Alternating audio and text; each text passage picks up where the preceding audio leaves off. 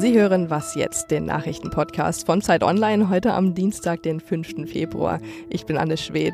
Heute sprechen wir über die Krise in Venezuela und über mögliche Verstrickungen der Brandenburger AfD mit rechtsextremen Gruppen. Jetzt aber erstmal die Nachrichten. Die Fluggesellschaft Germania ist pleite. Sie hat Insolvenz beantragt und hat auch direkt ihren gesamten Flugbetrieb eingestellt. Der Geschäftsführer sagte, es sei wohl nicht gelungen, nochmal zumindest übergangsweise an Geld zu kommen. Er entschuldigte sich bei allen Mitarbeitern und Fluggästen. Wer seinen Flug über eine Pauschalreise gebucht hat, soll am besten direkt bei seinem Reiseveranstalter nach einem Ersatzflug fragen. Wer seinen Flug aber direkt bei Germania gebucht hat, hat allerdings keinen Anspruch auf Entschädigung. In Venezuela hat die Seite des Oppositionsführers Guaido angekündigt, eine internationale Geberkonferenz abzuhalten. Die soll nächste Woche in Washington stattfinden. Ziel der Veranstaltung ist es, Hilfe für die Menschen in Venezuela zu organisieren, die eben unter anderem unter dieser politischen Krise leiden. Mehr zu Venezuela gibt's jetzt mit Erika Zinger. Der Redaktionsschluss für diesen Podcast ist 5 Uhr.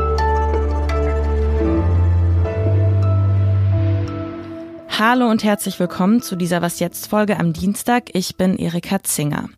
Venezuela steckt aktuell in der Krise und weil das viele Bürgerinnen und Bürger nicht mehr hinnehmen wollten, protestierten sie am Wochenende in der Hauptstadt.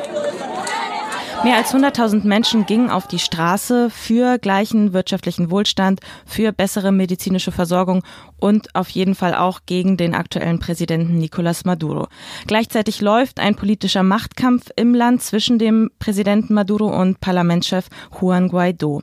Darüber will ich jetzt mit Thomas Fischermann sprechen, Redakteur für die Zeit in Rio de Janeiro und bei mir am Telefon. Hallo Thomas. Hallo. Am Sonntag ist ja das Ultimatum mehrerer EU-Staaten abgelaufen, darunter auch Deutschland. Bis Mitternacht hatte Maduro ja Zeit, Präsidentschaftswahlen anzusetzen. Er hat das offensichtlich nicht gemacht und dieses Ultimatum im Vorhinein nur als Frechheit bezeichnet. Was bringt denn diese Anerkennung Guaidos als Übergangspräsident? Ja, im Augenblick hat sie offenbar recht wenig gebracht. Ähm, Maduro ist fest entschlossen, zumindest zunächst mal im Sattel zu bleiben. Und die EU haben natürlich auch relativ wenige Druckmöglichkeiten gegenüber Venezuela. Die haben ähm, wenig direktes Involvement in der Ölindustrie vor Ort. Es gibt nicht so viele wirtschaftliche Verbindungen zwischen Europa und Venezuela. Die großen Spieler sind dort die USA, China und Russland. Trotzdem ist das ja ein sehr ungewöhnlicher Prozess, dass so viele Länder jetzt nach und nach äh, einen Mann unterstützen, der den Umsturz des Präsidenten im eigenen Land angekündigt hat und durchziehen will. Diese Einmischung in die Angelegenheit Venezuelas ist sehr deutlich und sehr ungewöhnlich und es erzeugt natürlich einen gewissen Druck, eine gewisse, ein gewisses Szenario für Wandel. Ja, daran angeschlossen meine Frage, nämlich wie legitim ist es überhaupt, jemanden anzuerkennen, der nicht als Präsident gewählt ist? Es gibt auf beiden Seiten, also sowohl auf Seiten Maduros äh, wie auch auf Seiten Guaidos, Argumente, dass dieses verfassungsgemäß sei, was sie machen. Also Maduro, klar, beruft sich auf die Präsidentschaftswahl 2018, die wiederum von der Opposition und von quasi allen internationalen Beobachtern als äh, fehlerhaft und äh, betrügerisch dargestellt wird. Und Guaido beruft sich auf einen Paragraphen im Grundgesetz seines Landes, nachdem er sich als Chef des Parlaments, auch als Präsident, zumindest für den Übergang, ausrufen kann, wenn der Präsidentensessel leer ist. Nun ist der Präsidentensessel natürlich nicht leer. Und äh, die Spitzfindigkeit hier ist zu sagen, naja, es ist kein legitimer Präsident drauf. Es geht hier jetzt um einerseits um Machtverhältnisse und andererseits um so gefühlte und nachher wiederhergestellte Legitimität. Also hinter wem stehen die Leute eigentlich?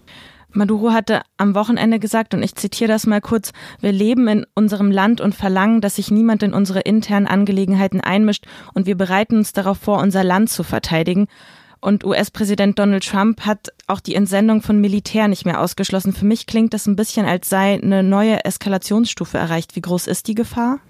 Ja, ich glaube, dass die Eskalationsstufe, dass die USA wirklich mit Truppen dort einmarschieren, recht gering ist. Äh, denn solche militärischen Abenteuer sind für die USA bisher nicht gut ausgegangen. Die Tendenz soll eher, sie zu unterlassen. Äh, da wird Drohpotenzial aufgebaut. Äh, es findet aber was anderes statt. Eine große Karawane von Hilfslieferungen wird von den USA derzeit in Bewegung gesetzt. Äh, an drei verschiedenen Punkten außerhalb des Landes äh, werden da Hilfsgüter vorbereitet, fertig gemacht und für den Transport in das Land transportiert, für den Fall, dass ein neuer Präsident Guaido antritt, äh, beziehungsweise dass diese Hilfsgüter überhaupt ins Land gelassen werden, was Guaido äh, tun will. Du hast es eingangs gesagt, andere Länder, so wie Russland beispielsweise oder die Türkei und China, die stehen hinter äh, Maduro und die fürchten möglicherweise auch um ihren Einfluss. Stichwort Erdöl in Venezuela.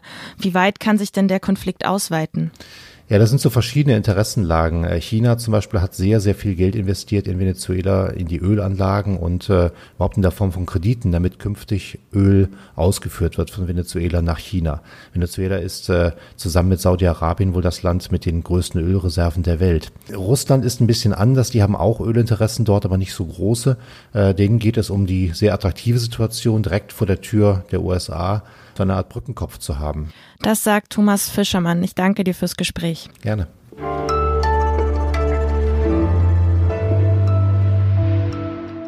Und sonst so? Berus Bucani sitzt wie viele andere tausend Menschen auf einer Insel fest. Er ist Schriftsteller und beginnt also ein Buch zu schreiben. Es trägt den Titel No Friend But the Mountains, Writing from Manus Prison und dafür hat Bucani nun Australiens höchsten Literaturpreis gewonnen. Manus ist eigentlich gar kein Gefängnis, sondern eine Insel Papua-Neuguineas. Und Bucani, der ist nicht nur Schriftsteller, er ist auch verfolgter Kurde aus dem Iran und Geflüchteter. Wenn Geflüchtete per Boot versuchen, Australien zu erreichen, dann werden sie meistens von der australischen Regierung dorthin geschickt, nach Manus. Und dort sitzt der Schriftsteller seit 2013 fest. Das Buch, das soll Bucciani übrigens über WhatsApp geschrieben haben, innerhalb von fünf Jahren. Ja, und den Literaturpreis, den wird er leider nicht abholen können, denn Australien verweigert ihm immer noch die Einreise.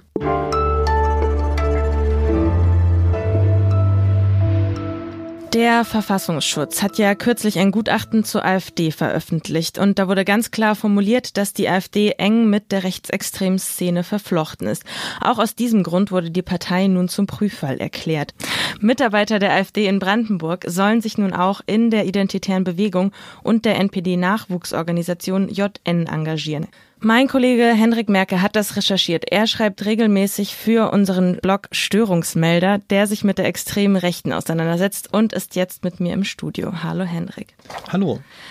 Vielleicht schilderst du diesen speziellen Fall einfach nochmal. Welche Vorwürfe stehen im Raum? Also beim konkreten Fall, mit dem wir uns jetzt ein bisschen intensiver beschäftigt haben, geht es um einen AfD-Mitarbeiter aus der Pressestelle. Der war früher mal in der NPD-Jugend aktiv, also ist da zumindest auf den ihren Veranstaltungen aufgetreten. Er war bei einem Kongress, einem größeren von der NPD-Jugend und ist da zusammen mit einem Neonazi als Musiker mit dabei gewesen. Und war auch regelmäßig Kameramann bei solchen also bei Aufmärschen von der, von den jungen Nationaldemokraten, so heißt ja die NPD-Jugend. Ja, und man kann ihn da schon zum aktiveren Klientel rechnen, würde ich sagen. Und ja, in der Folgezeit ist er dann mehrfach noch bei anderen rechten Demonstrationen, vor allem in Brandenburg, aufgetreten, war dann später noch wiederum bei der identitären Bewegung mit unterwegs. Also er ist da in Videos aufgetreten, hatte auch einen Instagram- und YouTube-Account, in dem er das Kürzel IB verwendet hat für seinen Namen, was ja für identitäre Bewegung steht. Ja, und jetzt ist er anscheinend, also meinen Informationen zufolge, die ich direkt vom AfD-Pressesprecher habe, ist er jetzt in der AfD-Landtagsfraktion als Mitarbeiter gelandet. Bleiben wir kurz bei der identitären Bewegung meinem Eindruck nach ist die so ein bisschen aus der öffentlichen Wahrnehmung verschwunden. Und wenn man jetzt von denen hört, wird immer gesagt, das sind irgendwie noch so ein paar hundert Leute, aber nicht wirklich aktiv. Was ist da dran?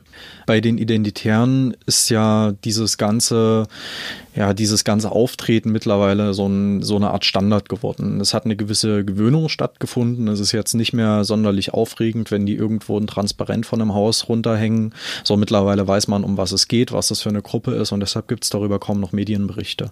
Das heißt aber nicht, dass diese Gruppen inaktiv geworden sind oder dass es sonderlich weniger Mitglieder sind. Es waren noch nie weitaus mehr Mitglieder, als es heute sind. Also das waren schon immer bloß wenige zwar mehrere hundert Personen, aber es war nie eine Bewegung in dem Sinne, wie sie sich selber bezeichnen. Das Gutachten des Verfassungsschutzes war ja quasi ein Warnsignal an die AfD. Sprich, ihr entfernt euch von rechtsextremen Strukturen und dann bleibt ihr kein Prüffall mehr. Geht das denn auf? Das geht schon seit langer Zeit nicht auf. Die AfD hat ja eine Unvereinbarkeitsliste, wo viele Gruppen draufstehen, aber beispielsweise auch ein weiterer Fall, den wir in unserem Artikel jetzt aufgreifen, aus Thüringen. Also das ist ein AfD-Funktionär gewesen, sogar während seiner sehr aktiven Zeit in der identitären Bewegung. Und er wurde halt einfach gewählt. Es gab da keine Überprüfung und das war bekannt. Und da finden sich sehr, sehr viele Fälle. Was kann man denn nach solchen Vorwürfen jetzt erwarten? Wie geht die AfD damit um?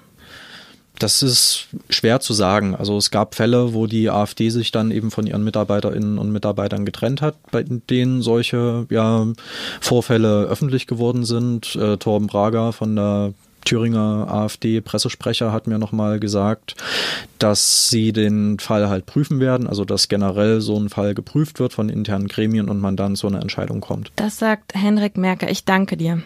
Das war was jetzt für heute. Schreiben Sie mir gerne an wasjetzt.zeit.de und morgen begrüßt Sie meine Kollegin Munja Mayborg mit einer neuen Folge. Tschüss, machen Sie es gut.